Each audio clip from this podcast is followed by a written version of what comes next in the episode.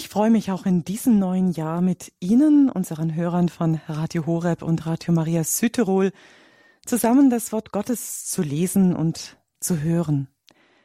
Claudia Kiesel für Sie in dieser Sendung in der Moderation.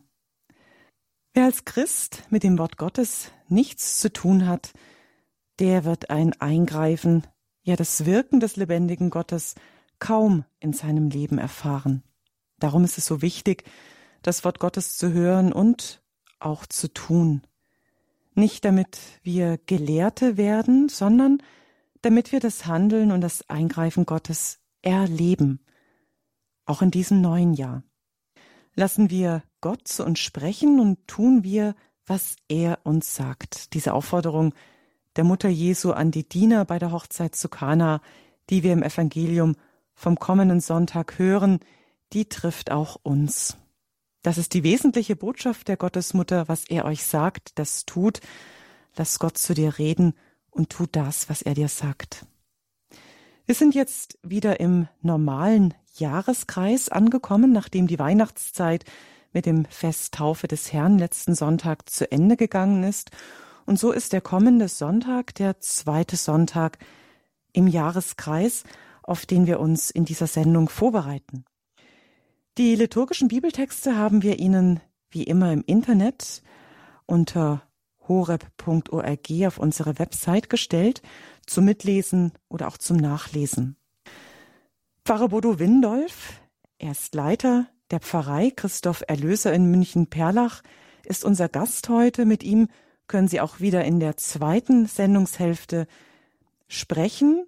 Dann freuen wir uns auf Ihre Anrufe und Ihre Fragen beziehungsweise auch Gedanken, ja, vielleicht nachhaken über das Gehörte. Jetzt begrüßen wir erstmal unseren Gast. Grüß Gott, Pfarrer Windolf. Grüß Gott, Frau Kiesel. Vielleicht haben Sie schon in unserem Programm bei Radio Horeb bemerkt, dass wir jetzt jeden Donnerstagabend um 18.30 Uhr die Heilige Messe aus der Pfarreiengemeinschaft übertragen, aus St. Maximilian Kolbe in München. Und die Stimme die Sie dann meist hören. Das ist Pfarrer Bodo Windolf, unser heutiger Sendungsgast. Danke Ihnen, Pfarrer Windolf, dass Sie unseren Hörern wieder zur Verfügung stehen, jetzt auch hier in dieser Sendung. Wir freuen uns, gemeinsam das Wort Gottes zu lesen und darauf wollen wir uns jetzt gerne mit einem Gebet vorbereiten. Guter Gott, wir danken für die vergangene Weihnachtszeit. Wir haben das Fest der Geburt deines Sohnes feiern dürfen. Wir haben feiern dürfen, wie er erschienen ist als der Herr, der Kyrios, den Sterndeutern aus dem Osten, wie er sich offenbart hat in seiner Taufe, der Geist, der auf ihn herabkam. Und heute werden wir als ein weiteres Geheimnis der Offenbarung deines Sohnes die Hochzeit zu Kana hören. Wir bitten dich, schenke uns, so wie du deinem Sohn den Geist in Fülle geschenkt hast, diesen Geist, an dem er uns Anteil gibt, damit wir auf dich hören, auf dein Wort, dass wir es verstehen mit unseren Gedanken, mit unserem Herzen und durch unser Leben. Lass uns jetzt ganz hörend sein, wie Maria, die uns auch in den heutigen Lesungs, in der, im heutigen Evangelium begegnet, eine Hörende war. Und hilf uns, dass wir das, was sie gesagt hat, tun. Was er, was Christus uns sagt, das sollen wir tun. Komm, Heiliger Geist, und erfülle unsere Gedanken und unsere Herzen. Amen. Amen. Die Heilige Messe vom kommenden Sonntag, den zweiten Sonntag im Jahreskreis, schenkt uns als erste Lesung ein Text aus dem Prophetenbuch Jesaja, Jesaja 62. Kapitel, die Verse 1 bis 5.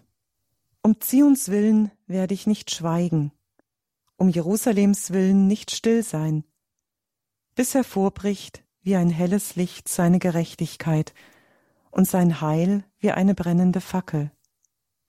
Dann sehen die Nationen deine Gerechtigkeit und alle Könige deine Herrlichkeit. Man ruft dich mit einem neuen Namen, den der Mund des Herrn für dich bestimmt. Du wirst zu einer prächtigen Krone in der Hand des Herrn, zu einem königlichen Kopfschmuck in der Hand deines Gottes.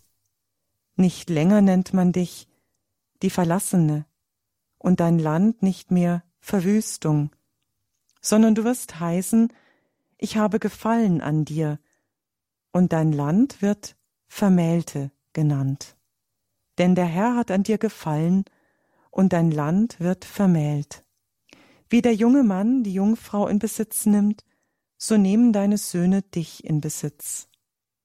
Wie der Bräutigam sich freut über die Braut, so freut sich dein Gott über dich. Um Zions willen werde ich nicht schweigen, um Jerusalems willen nicht still sein, bis hervorbricht wie ein helles Licht seine Gerechtigkeit und sein Heil wie eine brennende Fackel. Das ist der erste Vers dieser Lesung aus dem Buch Jesaja. Zion, es war ursprünglich ein Hügel in Jerusalem, auf dem Salomo den ersten Tempel baute und der Zion galt und gilt in der Heiligen Schrift als Wohnsitz Gottes.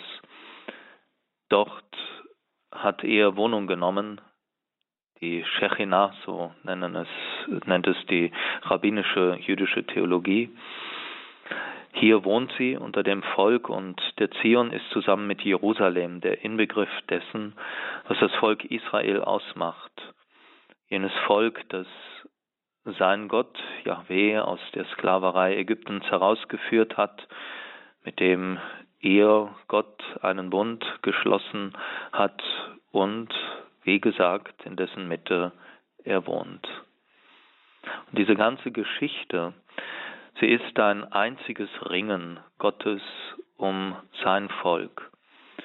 Es ist herausgenommen aus allen Völk, anderen Völkern.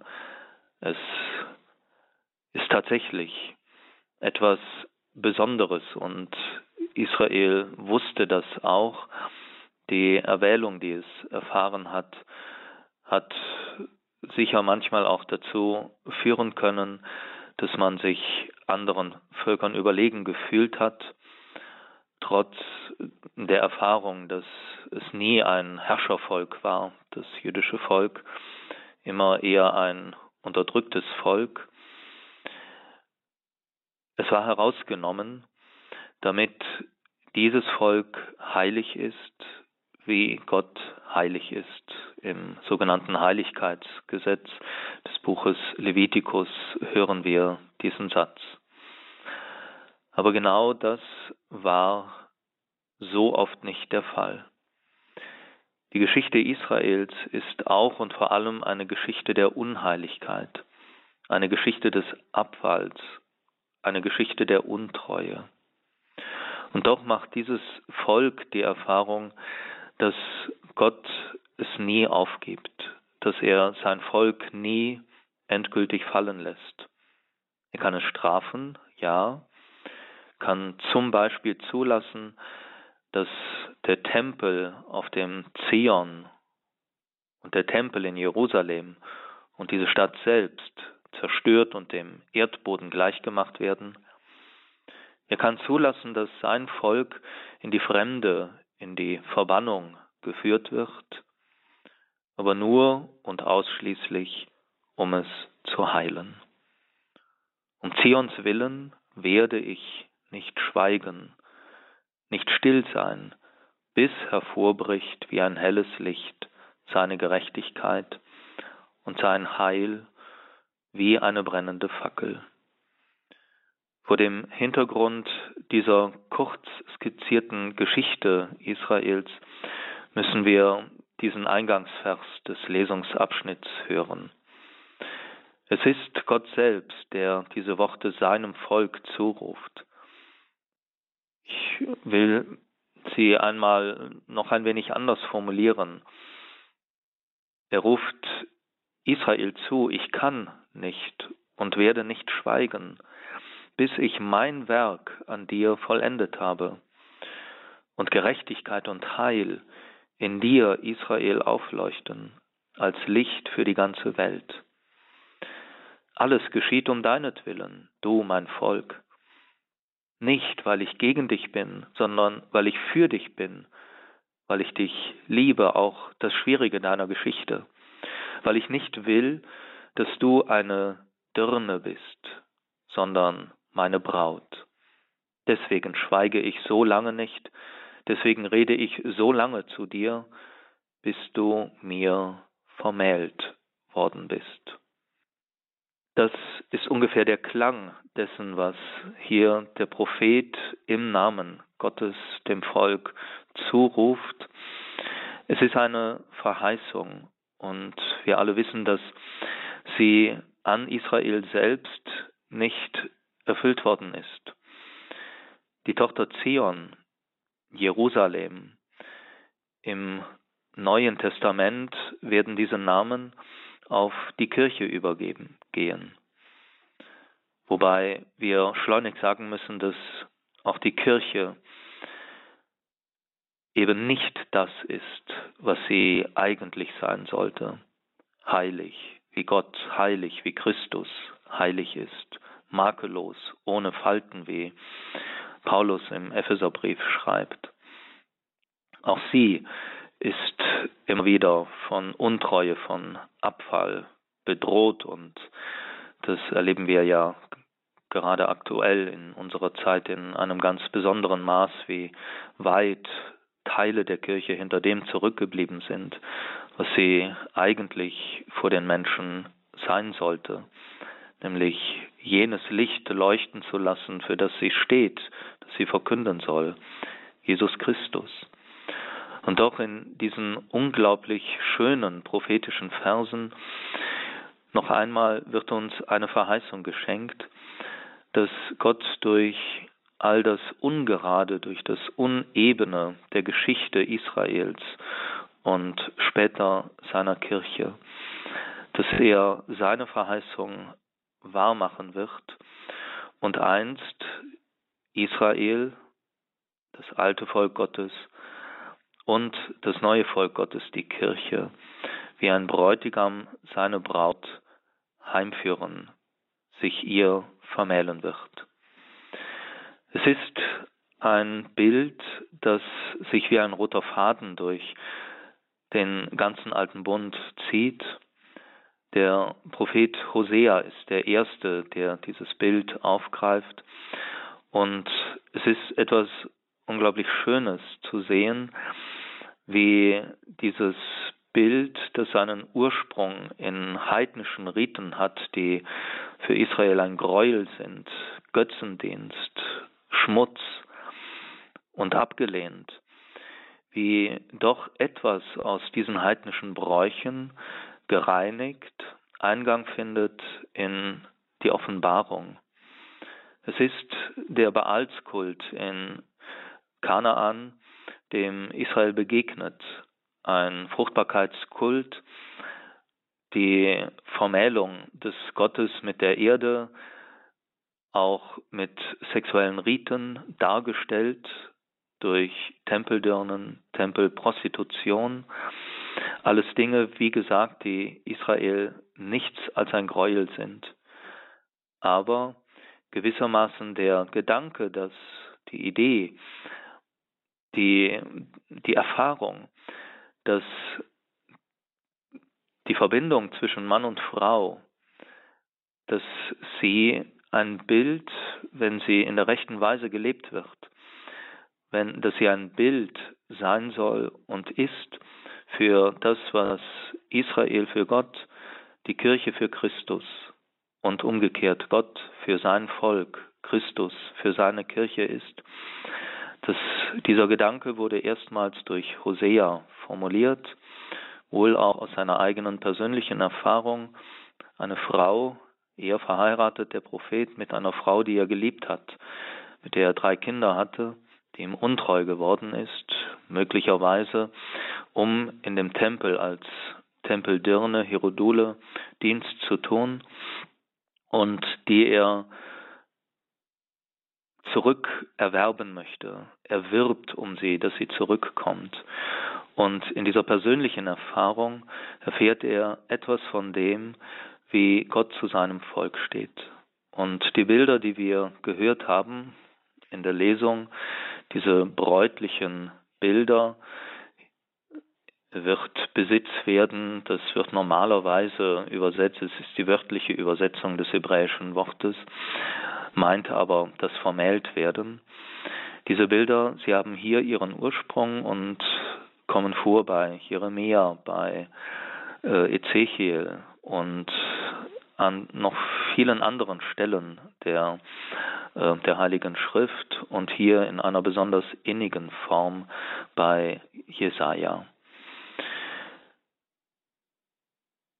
Wir dürfen uns einfach über, an diesen Stellen, an diesen, an diesen Versen, an diesen Worten freuen und nehmen wir das mit, dass wir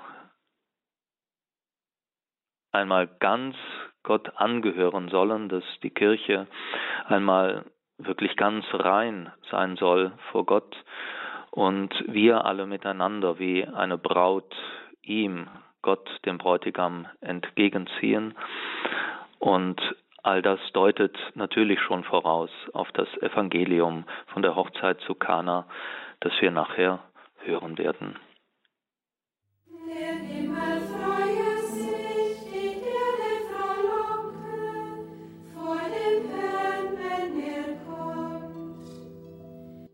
Der Psalm 96, den wir da gerade gehört haben, vorgetragen von den Dominikanerinnen aus der Schweiz, aus Katzes.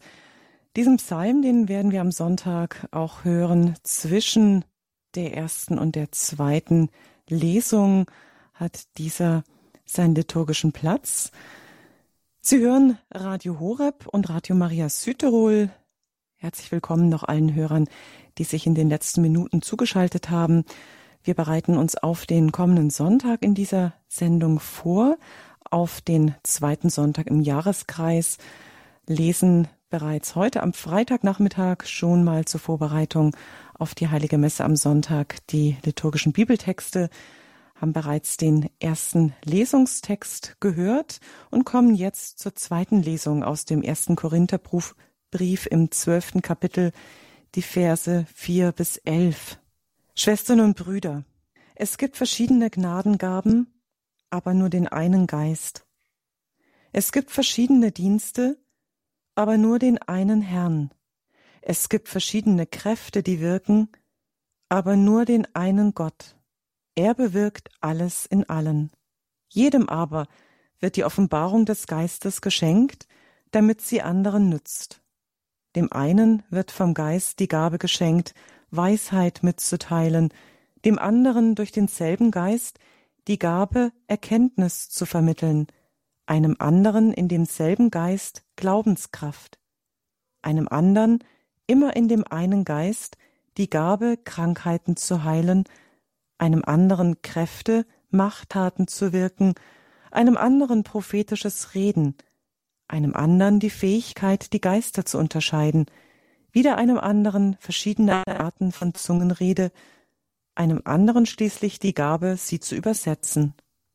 Das alles bewirkt ein und derselbe Geist, einem jeden teilt er seine besondere Gabe zu, wie er will. In diesem Abschnitt der zweiten Lesung hören wir die, den Beginn von Gedanken, die Paulus über drei Kapitel hinweg von Kapitel 12 bis 14 entfaltet. Der Ausgangspunkt sind wohl wie bei anderen Themen dieses ersten Korintherbriefes Missstände in der Gemeinde von Korinth, die Paulus sehr direkt anspricht und abstellen möchte. Es gab wohl in Korinth eine kleine Gruppe von Christen, die regelmäßig während der Gottesdienste in eine Art religiöse Ekstase gerieten und unverständliche Silben, Worte, Sätze riefen, sangen, vielleicht sogar schrien. Diese sogenannte Glossolalie oder Zungenrede galt ihnen wohl als eine besondere Erfahrung der Nähe Gottes und versetzte sie wohl auch in eine Art Rausch. Sie hielten es sicher auch für etwas Besonderes und es ist nicht auszuschließen, dass sie mit einer gewissen Geringschätzigkeit auf die herabblickten, die diese Gabe nicht hatten und in einem gewissen Sinn nur eine alltägliche Christlichkeit vorweisen konnten. Wie Paulus damit umgeht, ist, wie ich finde, ein Schul Schulbeispiel dafür, wie wir in der Kirche überhaupt miteinander umgehen sollten. Er lässt dieses ekstatische Element des Betens, dieses charismatische Beten, er lässt es gelten. Er verbietet es nicht, tritt aber sehr entschieden einer Überschätzung dieser Gabe entgegen. Er entwickelt Kriterien für ihren rechten Gebrauch und aufgrund dieser Kriterien wird er die Zungenrede, die Glossolalie, bei zwei Aufzählungen verschiedener Gnadengaben im selben Brief zweimal ans Ende setzen. Also das ist sicher auch ein Ausdruck für den Stellenwert, den er dieser Gabe gibt. Er noch einmal, äh, er hat sie wohl auch selbst gehabt, diese Gabe, aber er weiß ganz genau, dass sie nicht die wichtigste, bei weitem nicht die wichtigste ist und genau das begründet er dann auch. Zunächst einmal ordnet er sie ein in andere Gnadengaben des Geistes und er stellt ganz schlicht fest, es gibt verschiedene solcher Geistesgaben. Die Zungenrede ist also eine von vielen und, wie gesagt, nicht einmal die wichtigste. Vor allem aber kann man sich und niemand etwas darauf einbilden. Man kann sich diese Gnadengaben, gleich welche es ist, nicht verdienen, nicht erarbeiten, nicht als Ausweis einer besonderen persönlichen Frömmigkeit, Glaubenskraft oder Heiligkeit verstehen. Nein, sie sind diese Gnadengaben, sie sind reines Geschenk. Von wem? Und das zählt er auf. Von dem einen Geist, von dem einen Herrn, gemeint ist hier Jesus Christus, vom einen Gott. Hier klingt der dreifaltige Gott als der Urheber und Spender aller Geistesgaben an und von ihm heißt es abschließend, er wirkt alles in allem. Aber wozu sind sie da? Und auch hier ist die Antwort, die Paulus gibt, sehr klar, damit sie anderen nützen. Der primäre Sinn der Gnadengaben, der Geistesgaben, der Charismen ist nicht der eigene Nutzen, sondern der Aufbau der Gemeinde, der Aufbau der Kirche. Keiner hat keine, aber auch keiner hat alle. Einander, und das wird im Verlaufe der, der nächsten Kapitel, äh, wie gesagt, entfaltet, einander sollen sie ergänzen, sie sollen zusammenwirken. Jedes Konkurrenzdenken, die eine ist besser als die andere, kommt nicht vom Heiligen Geist. Und die Glossolalie, Sie bildet insofern eine Ausnahme, als sie der eigenen Erbauung dient, ist nur sinnvoll und darf auch nur ausgeübt werden, so wird er äh, einige Verse weiter schreiben, wenn zugleich jemand mit der Gnadengabe, die Zungenrede auszulegen, sie zu übersetzen, anwesend ist. Ansonsten, so seine, sein, seine Anordnung, hat sie zu unterbleiben. Welche Charismen werden da genannt? Die Weisheit. Ja, was ist gemeint? Vielleicht ein inneres Verstehen des Heilswirkens und der Ratschlüsse Gottes, überhaupt dessen, was wir glauben. Es gibt Menschen, die die Gabe haben, es zu, zu erklären, es einsichtig zu machen, die Erkenntnis. Vielleicht eine besondere Gabe, zu wissen, was zu tun ist, wie der Glaube ins Handeln und in die Tat, ins Leben hinein zu übersetzen und umzusetzen ist. Die nächste Gnadengabe ist etwas seltsam, Glaubenskraft, denn sie ist ja eigentlich nichts Besonderes. Sie ist auch, ist ja eigentlich das, was alle gemeinsam haben, den Glauben an Gott, an Jesus Christus im Heiligen Geist. Vielleicht ist hier gemeint eine besondere Kraft des Glaubens in Richtung dessen, was Jesus sagt. Wenn euer Glaube auch nur so groß wie ein Senfkorn wäre, ihr würdet zu diesem Baum sagen, dass er sich hinwegversetzen soll.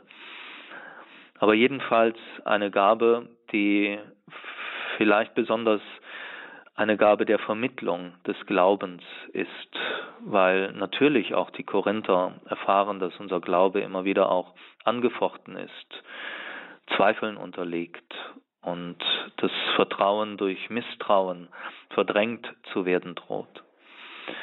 Dann recht klar die Gabe der Heilung von Krankheiten, Kräfte, Machttaten zu erwirken, zu wirken, ob man da an Dämonenaustreibungen, Exorzismus zu denken hat, das ist nicht ganz klar, aber es könnte in diese Richtung gehen.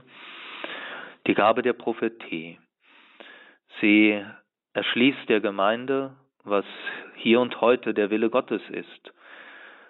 Das prophetische Reden wird auch Sünde in der Kirche aufdecken, aber sie wird immer ermutigen und stärken so wie die Propheten des alten Bundes. Die Unterscheidung der Geister nennt Paulus auch prophetische Rede und alles andere braucht diesen Geist in der, alles in der Kirche, um zu unterscheiden, ob es echt ist, ob es wirklich vom, von Gott kommt oder von Dämonen. Und zugleich gilt am Ende wird dann noch die Glossolalie genannt und die Gabe, sie auszulegen, das habe ich ja schon erwähnt, dass all diese Charismen Männern und Frauen in gleicher Weise offen stehen. Es gibt weitaus mehr als die aufgezählten und gerade die charismatische Erneuerung im evangelischen Bereich, die Pfingstkirchen, äh, zu Beginn des letzten Jahrhunderts war es eine Erweckungsbewegung, diese Charismen wieder neu zu entdecken. Wir reden auch heute, um es noch kurz zu aktualisieren, was wir da in der zweiten Lesung hören, viel von den Charismen. Und ich glaube, dass es gerade auch ein ganz großes Anliegen für die Erneuerung der Kirche durch Papst Franziskus ist, dass die Kirche wieder mehr lernt, die Charismen, die jeder Gläubige hat, jeder Getaufte, dass sie geweckt werden, dass sie entdeckt werden in einer Pfarrei, in der Kirche insgesamt.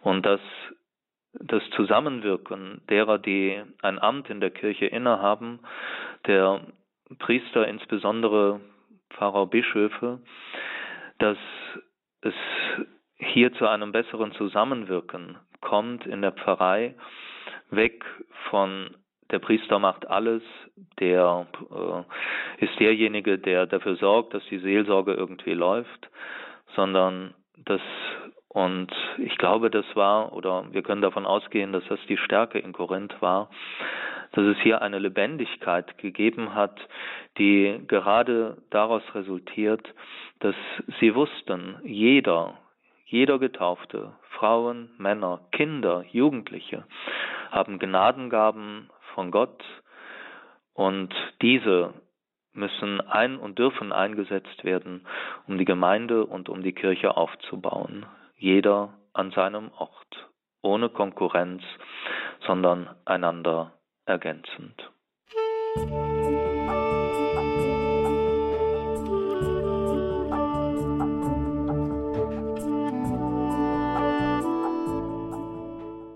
Wir kommen jetzt zum Evangelium vom kommenden Sonntag. Das hören wir aus dem Johannesevangelium im zweiten Kapitel, die Verse 1 bis 11. In jener Zeit fand in Kana in Galiläa eine Hochzeit statt und die Mutter Jesu war dabei.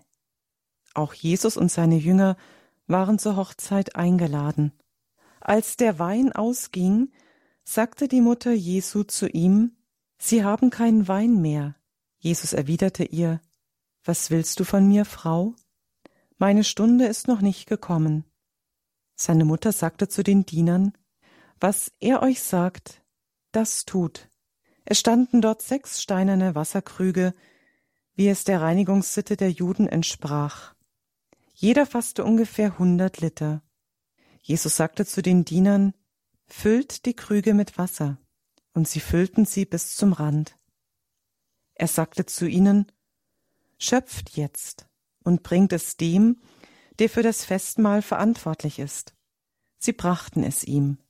Dieser kostete das Wasser, das zu Wein geworden war.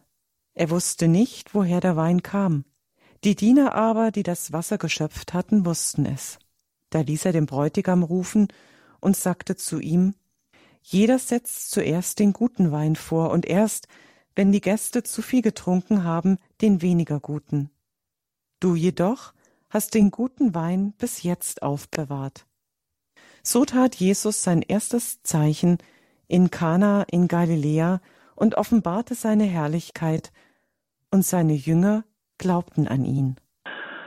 Das Fest Epiphanie, Darstellung, äh, nicht Darstellung, äh, Erscheinung des Herrn, umfasste ursprünglich nach einer sehr alten Tradition drei Festgeheimnisse, nämlich natürlich das Erscheinen äh, Gottes in dem Kind Jesus vor den Heiden, den Sterndeutern, den Magiern von weit her gekommen. Die Offenbarung Jesu in seiner Taufe, das Fest, das unmittelbar nach Erscheinung des Herrn gefeiert wird am vergangenen Sonntag. Und als drittes Festgeheimnis die Hochzeit zu Kana. Am Ende, wir haben es gerade gehört, heißt es ja, und so offenbarte er seine Herrlichkeit und seine Jünger glaubten an ihn. Das ist der Grund, warum der zweite Sonntag heute das Evangelium von der Hochzeit zu Kana äh, enthält und uns begegnet hier das erste der Zeichen, die Jesus wirkt. Johannes nennt sie nicht Wunder, sondern Semeia, Zeichen, weil sie immer auch eine tiefere Botschaft enthalten als nur das Wunderbare dieser Wunder. Das ist in allen Evangelien so, aber bei Johannes nochmal in einer ganz ausgeprägten Weise. Er schildert auch nur sieben und diese sieben sehr ausführlich und in ihnen offenbart sich immer, wie gesagt, eine eigene Tiefe, die das Äußerliche des Wunders oder einlädt, das Äußerliche des Wunders hinter sich zu lassen und in die Tiefe zu schauen. Was Jesus hier wirkt, nennen die Exegeten ein Geschenkwunder. Und es dürfte wohl kein Zufall sein, dass nach dem Johannesevangelium Jesus sein öffentliches Wirken auf einer Hochzeit beginnt. Die ganze Heilige Schrift, so hat es in seiner Theologie des Leibes äh, Johannes Paul II. einmal ausgedrückt, steht in der Klammer von Ehebünden, steht in einer Klammer von Schilderungen von Hochzeitlichkeit und Bräutlichkeit. Im ersten Buch der Bibel alles beginnt mit dem Urelterpaar Adam und Eva, natürlich wie sie sich hinaussündigen aus dem Paradies, aber in ihrer urbildlichen Verbindung von Mann und Frau fruchtbar sein sollen als ihr Auftrag. Und ein hochzeitliches Bild im letzten Buch der Bibel, die Hochzeit des Lammes mit der Frau, die ihr Gewand im Blut des Lammes gewaschen hat, Christus und die Kirche. Es ist hier ganz sicher der Sinn von allem, was existiert, angedeutet. Der letzte Sinn, warum es überhaupt etwas gibt, ist ein hochzeitlicher. Am Ende soll Hochzeit sein zwischen Himmel und Erde, zwischen Schöpfer und seinem Geschöpf, zwischen Gott und Mensch. Hochzeit, die wir uns einfach als Inbegriff der Freude, der Liebe, des Miteinanders vorstellen. Und ich glaube, dass das oder nicht zuletzt das der Grund ist, warum Jesus sein öffentliches Wirken auf einer ganz einfachen Hochzeit Unbekannter eines unbekannten Brautpaares beginnt. Es ist, geht alles ganz natürlich zu. Er ist wahrscheinlich bekannt mit dem Brautpaar ähm, aus einem nahegelegenen Dorf. Sie, er und äh, auch seine Mutter sind geladene Gäste und auch schon ein paar seiner Jünger. Sie besuchen diese Hochzeit.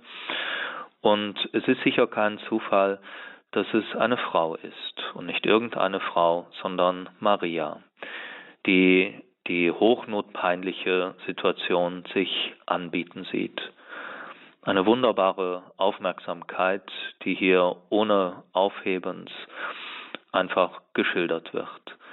Der Wein geht aus. Auffallenswert und bemerkenswert die Diskretion, mit der Maria darauf aufmerksam macht. Nicht mach mal und das endet hier ganz schlimm und du musst jetzt, sondern sie stellt einfach nur fest, der Wein geht aus. Natürlich weiß Jesus, was sie, was da unausgesprochen mitschwingt. Die Frage, kannst du helfen? Du kannst helfen. Und dann seine doch recht schroffe Antwort, was ist zwischen dir und mir, Frau? Im ganzen Johannesevangelium wird Maria an keiner Stelle mit ihrem Namen genannt. Auch am Ende des Johannesevangeliums tritt sie noch einmal auf unter dem Kreuz. Also sie steht am Anfang und am Ende. Und auch da nennt er sie nicht mit ihrem Namen Mutter Maria, sondern Frau. Frau, siehe dein Sohn. Frau, was ist zwischen dir und mir? Man hat viel gerätselt, was diese Schroffheit zu bedeuten habe. Ich selber frage mich, ob es wirklich um Schroffheit geht, die hier zum Ausdruck kommen soll, eine Distanz, oder ob es nicht eher darum geht, dass Johannes hier genau weiß, Maria, wo sie hier auftritt, das ist ja nicht einfach nur die Schilderung eines zufälligen Ereignisses, sondern in diesem Ereignis wird deutlich, wer Maria von ihrer Sendung, von ihrer Sendung in der Kirche her sein soll. Und deswegen dieses scheinbar auf Distanz gehende Wort Frau. Sie ist die Frau schlechthin. Im Grunde genommen ist sie jene Frau, die Israel sein sollte. Eine Theologie der, der Frau gibt es im ganzen Alten Testament in diesem Gegenüber von Bräutigam Yahweh und Braut Israel, Tochter Zion, verschiedene Bezeichnungen, beziehungsweise die Frau schlechthin als Kirche.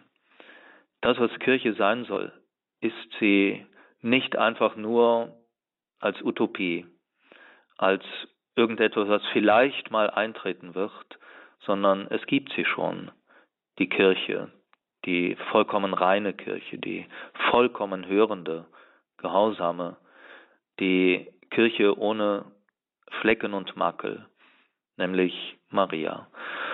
Und das ist ihre Sendung, gewissermaßen Kirche in ihrer Fülle zu sein, das, was Kirche sein soll.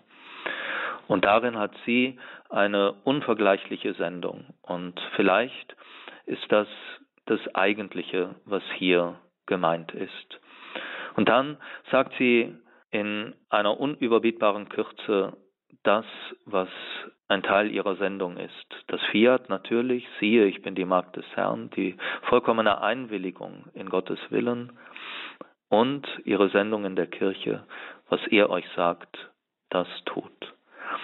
Nie sucht sie das eigene, sondern von sich selbst weg verweist sie auf ihren Sohn.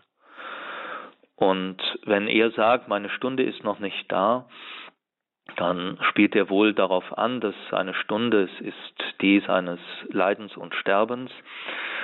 Aber eigentlich ist seine Stunde, wo er offenbar wird. Und vielleicht ist es der Anstoß Marias, der ihm zeigt, er, der nichts anderes tun will als den Willen des Vaters, doch jetzt ist die Stunde zu offenbaren, wer ich bin. Auf dieser Hochzeit Wein in Wasser in Wein zu verwandeln. Fülle, einfach nur Fülle, 700 Liter oder 600 unvorstellbare Menge guten Weins. Alles Bilder, schönste Bilder für das, worauf wir zugehen, auf Hochzeit, einmal das ewige Hochzeitsmahl bei Gott. Wasser in Wein verwandeln, natürlich gilt das für einen jeden von uns. Das will Gott an uns und seiner Kirche wirken. Wasser ein kostbares Gut, ohne Zweifel. Aber Wasser ist nicht die Nahrung, die wir mit Fest, mit Freude verbinden. Das ist der Wein. Und deswegen müssen, muss auch unser Leben und die Kirche immer wieder verwandelt werden in jenen Wein der Freude, den Jesus bei dieser Hochzeit den Brautpaar geschenkt hat, als ein Bild für das, worauf wir zugehen und was wir als Angeld in jeder Eucharistie feiern. Ja, die Hochzeit zu Kana, ein Bild für den Gesamtsinn unseres Daseins, der ein hochzeitlicher ist. Ich glaube, ein schöner Beginn des Jahreskreises, also dieser gewissermaßen normalen Zeit des Kirchenjahres, in die wir jetzt hineingehen. Danke, soweit Pfarrer Bodo Windolf, unser heutiger Sendungsgast in der Sendung Höre Israel, in der wir uns auf den Sonntag vorbereiten. Wie es weitergeht, diese Richtung der Sendung, die leiten Sie uns jetzt, liebe Hörerinnen und Hörer, mit Ihrem Anruf. Welche Texte sollen wir noch vertiefen? Was ging in Ihnen vor, als Sie die Texte gehört haben oder auch die Ausführungen von unserem Sendungsgast Pfarrer Windolf? Sie haben die Möglichkeit, jetzt in dieser Sendung mitzusprechen. Nutzen Sie diese einmalige Möglichkeit, denn diese werden Sie am Sonntag nicht haben in der Heiligen Messe ihren Pfarrer in der Heiligen Messe zu löchern nach diesen Texten, die Sie dann hören werden oder jetzt gerade gehört haben. 089 517 008 008, das ist die Rufnummer in unserer Sendung Höre Israel. Wir hören jetzt etwas Musik und in dieser Zeit gibt es für Sie die Möglichkeit, jetzt gleich zum Telefonhörer zu greifen und sich in dieser Sendung noch einzubringen mit Ihrem Anruf. Bis gleich.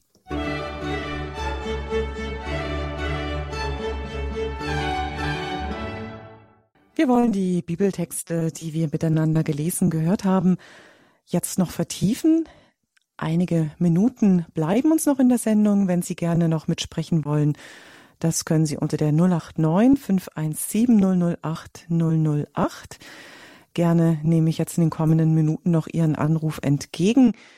Schauen wir mal, was unser erster Hörer, der uns in der Sendung erreicht hat, zu sagen hat, was es in ihm bewirkt hat, diese Texte es meldet sich aus München Franziskanerbruder Heinrich Hahn. Grüß Gott. Ja, einen schönen guten Tag. Ich muss bei Ihnen aber ehrlich sagen, dass ich vom Krankenhaus anrufe. Ja. Ne? Also ich habe zwar von dem Text jetzt nicht so ganz viel mitbekommen, weil ich den spät eingeschaltet habe. Aber ich freue mich sehr und muss Ihnen mitteilen, dass ich mich sehr freue über Radio Horeb und über die ganzen Programme, wo da kommen. Und da möchte ich auch von ganzem Herzen an allen ein herzliches Vergeltstag. Danke, Bruder Heinrich. Danke. Haben Sie noch was zu den Bibeltexten zu sagen, die wir miteinander gelesen haben? Nee, nee. Jetzt soweit nicht. Die Freude, die haben Sie schon ausgedrückt. Das passt aber ganz gut, das Thema Freude. Pfarrer Windolf, Sie haben schon übergeleitet, immer wieder die Hochzeit, ein Fest der Freude. Und mit dieser Freude beschäftigen wir uns jetzt auch in dieser Sendung. Danke Ihnen, Bruder Heinrich. Alles Gute Ihnen und wir wünschen Ihnen natürlich, wenn Sie jetzt im Krankenhaus sind, gute Besserung und ja, dass wir Ihnen Freude bereiten können mit unserem weiteren Programm von Radio Horeb. 089 517 008 008. Weitere Anrufer melden sich gleich in dieser Sendung. Sie werden auch gleich durchkommen. Es sind einige Leitungen bei uns frei und Pfarrer Bodo Windolf, unser heutiger Sendungsgast, er würde noch ganz gerne auch mit Ihnen sprechen. Er hat uns einiges mitgeteilt in dieser Sendung. Und so wollen wir doch jetzt auch einen weiteren Hörer gleich mit draufnehmen. Grüß Gott, mit wem sprechen wir? Grüß Gott, Müller. Frau Müller. Ähm, ich habe mich gefreut, dass Sie die äh, Gnadengaben und das Sprachengebet angesprochen haben, weil ähm, ich war in einem Gebetskreis und da haben auch einige ähm, die Gabe des Ge Sprachengebets und da hab, hatte ich mich ein bisschen unter Druck gefühlt und ähm, oder diese Überlegenheit, äh, manche fühlen sich da überlegen oder äh, jeder will irgendwie der bessere Gläubige sein und so. genau, das war ein bisschen ein Konkurrenzkampf. Genau. Und äh, finde ich einfach schade. Jeder sollte für sich was einbringen können. Ja, da kann ich Sie nur bestätigen. Das äh, ist ganz offensichtlich ein sehr altes Problem schon und äh, Paulus begegnet dem auch in seiner Gemeinde und ähm, wie gesagt, er lehnt es nicht ab, aber es muss sich gut einordnen und äh, all diese Dinge, sobald wir anfangen, uns etwas einzubilden, da äh, kommt es nicht mehr aus dem Heiligen Geist, also da können wir ganz sicher sein. Soweit auch die Gabe der Unterscheidung der Geiste. Danke, dass Sie das auch nochmal so betont haben, Pfarrer Windolf. Danke Ihnen, Frau Müller. Das ist eine Erfahrung, die Sie mit eingebracht haben, ganz persönlich. Und ja, herzlichen Dank Ihnen, Frau Müller. Liebe Grüße. Bitte, alles Gute. Danke, wünschen wir auch. Ja, für Gott. Jetzt hatten wir gerade noch einen weiteren Hörer in der Leitung, der leider wieder aufgelegt hat. Wenn Sie noch anrufen wollen, gerne unter der 089 517 008 008. Pfarrer Windolf, vielleicht um das noch abzurunden, was für Möglichkeiten bestehen denn jetzt, ähm, vielleicht gerade jetzt auch, nehmen wir Ihre Pfarrei her, ähm, wie kann man diese Geistesgaben denn auch hervorlocken in den einzelnen Gläubigen? Naja, ich denke, ähm, das Erste ist, dass man überhaupt äh, davon ausgeht, dass, dass es sie gibt in, in einer Pfarrei und ähm, ich mache hier die Feststellung, dass, ähm, dass wir, ähm, also dass Leute es einfach auch entdecken. Ähm, ich glaube, es gibt ein Angezogenwerden für, für ganz bestimmte Dienste, für, für bestimmte Aufgaben ähm, die, die jemand entdeckt. Und ähm, ich sehe es als meine Aufgabe, ich weiß nicht, ob mir das immer gelingt, aber einfach äh, diese diese Dinge, wenn, wenn, wenn sie mir begegnen, denen Raum zu geben und ähm, äh, das, ich empfinde das äh, teils eine unglaubliche Entlastung auch für mich, weil, weil viele Dinge, die, die ich gerne unterstütze, ähm, auf einmal von anderen äh, angestoßen werden, äh, gar nicht von mir kommen. Im Idealfall ist das, ist das so. Ähm, ansonsten glaube ich, dass äh, das hat etwas mit der Neigung zu tun, die wir haben, natürlich auch mit mit unseren Begabungen ähm, und ähm, das einfach in den Kontext des Glaubens und einer Pfarrei zu stellen. Ähm, Und das sind verschiedene Gaben. Das äh, sind welche geistlicher Art ähm, Gespräche führen, zuhören können. Also die, die Geistesgaben, die Paulus da aufzählt, die sind ja, die erschöpfen sich ja überhaupt gar nicht in dem, was, was er da nennt. Mhm. Ähm, oder ähm, ja, für andere da sein, äh, einen besonderen Blick zu haben, wo, äh, wo etwas Not tut ähm, und so weiter. Also ich denke, dass in einer Pfarrei, wo man spürt, dass es offen, äh, man ist offen dafür, dass sie, dass sie erkannt werden, entdeckt werden. Mhm. Ja, danke. Eine letzte Hörerin noch ganz kurz, weil die Zeit schon wirklich sehr fortgeschritten ist. Bitte, wir hören Sie. Grüß Gott. Ja, grüß Gott. Herzliche Grüße aus Österreich, aus der Steiermark, Brigitte Bornkert. Also ich habe das sehr spannend jetzt verfolgt. Ich liebe ja die Bücher von Maria Waldorter. Und da kommt ja diese schöne Szene, äh, wo eben Christus zur Hochzeit eilt, also in Begleitung von Jüngern, und wo er sagt, äh, äh, meiner Mutter eine Freude machen. Also er geht dorthin und man spürt genau, dass es schon alles äh, läuft, dass da schon eine klare Entwicklung ist und letztendlich, also das habe ich jetzt wirklich sehr, sehr spannend verfolgen können vom Herrn Vater. Ich habe den Namen, Namen leider nicht. Pfarrer Windolf. Mhm. Ja, danke.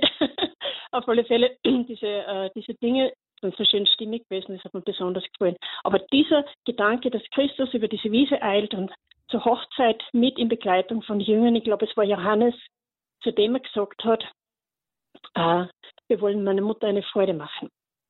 Mhm. Nachzulesen bei Maria Waldorter. Und das ist eine, eine wunderbare Buchserie, sage ich, was man ja jedem Menschen empfehlen kann. Und ja. Danke Ihnen. Da müssen wir natürlich dazu sagen, das ist eine Privatoffenbarung und sicherlich kann sie uns helfen, die Bibel vielleicht etwas bildhafter vor uns zu haben. Genau. Pfarrer Windolf, herzlichen Dank dass Sie uns beschenkt haben, auch allen Hörern, die sich beteiligt haben. Grüße auch jetzt in die Steiermark für unsere letzte Anruferin, die sich gemeldet hat. Sie können diese Sendung gerne nochmal nachhören in unserer Mediathek unter www.hore.org in unserer Mediathek Podcast Sendereihe Höre Israel. Können auch gerne ab Montag dann wieder eine CD bei unserem Radio Horeb CD-Dienst bestellen. Sonntag gibt's natürlich eine heilige Messe beziehungsweise mehrere heilige Messen in unserem Programm. Um 10 Uhr übertragen wir die heilige Messe aus dem Kloster Waghäusel und am Nachmittag ist unser Ü-Wagen für Sie unterwegs und überträgt eine Sonntagsmesse in unserer Pfarrei der Woche. Pfarrei Heiliger Franz von Assisi in der Schlosskirche St. Sebastian in Blieskastel. Die heilige Messe zum Patrozinium mit dem Franziskanerpater Hieronym Jopek am Sonntagnachmittag um 16 Uhr und dann am Abend nochmal die Möglichkeit um 18.30 Uhr. Suchen sich gerne eine oder mehrere der Messen aus. Da hören Sie auf jeden Fall nochmal diese Bibeltexte, die wir in dieser Sendung auch miteinander gelesen haben. Jetzt darf ich unseren Sendungsgast Pfarrer Windolf einladen, mit uns noch ein Abschlussgebet, ja den Segen noch uns zuzusprechen.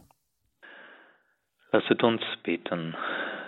Herr, wir haben uns auf den Sonntag vorbereitet möchte allen, die die Sonntagsgottesdienste besuchen, die sie per Livestream verfolgen, um deinen Geist und um deinen Segen bitten, dass wir in unser Leben hineinnehmen, was wir hier hören dürfen. Und dazu segne und geleite und behüte euch der dreieinige Gott, der Vater und der Sohn und der Heilige Geist.